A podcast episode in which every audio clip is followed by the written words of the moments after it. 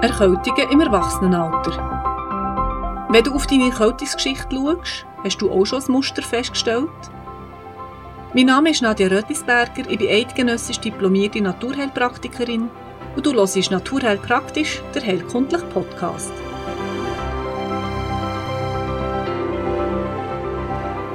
Fiebrige Infekte und wiederkehrende Erkältungen gehören ins Kindesalter dazu. Manchmal sind die Eltern aber recht übereifrig und geben ihren Kindern sehr schnell fiebersenkende Mittel, dass man es Kranksein schnell austreibt und dass sie schnell wieder gesungen, in Anführungszeichen, werden. Und so haben wir uns das reaktionäre Verhalten im Erwachsenenalter häufig beibehalten oder auch selber angewöhnt.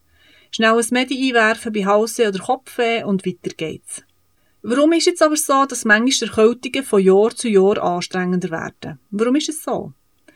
Weil wir eben zu häufig ganz grosse Geschütze auffahren und der Körper so in eine Defensive getrieben wird. Das hat zur Folge, dass der Körper über längere Frist ein recht unzufriedener Rebell werden kann.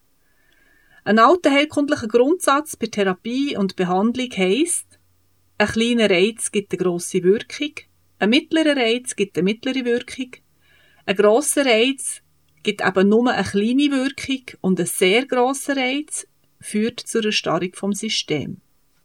So ist es eben nicht verwunderlich, dass die meisten schulmedizinischen Mittel, die wir bei Erkältungen einsetzen, eben einen viel zu grossen Reiz aufs System ausüben und wir so nicht wirklich eine gute Wirkung erzielen. Klar ist Kopfweh, Husten, Halsweh weg, aber im Hintergrund läuft eben immer noch die, das Erkältungsgeschehen, so wie eine Fußnote, ist immer noch vorhanden. Probier doch das nächste Mal den Anfang von deinem Schnudderi zu verstehen.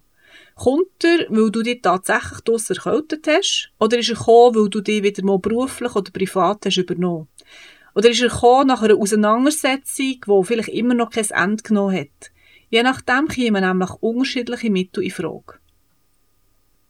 Kommt der Schnudderi nach einem Streit oder nach einer stressigen Situation, du kannst das nächste Mal als Mittel Brechnuss denken, Vomi gehen.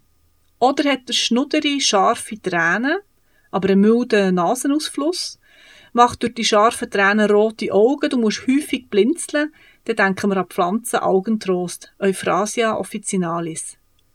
Das ist eben dann, wenn man nicht nur die Nase voll hat, sondern wenn die Augen auch nicht mehr sehen können. Die beiden Mittel Nux vomica und Euphrasia gibt es sowohl in homöopathischer als auch in spagyrischer Form.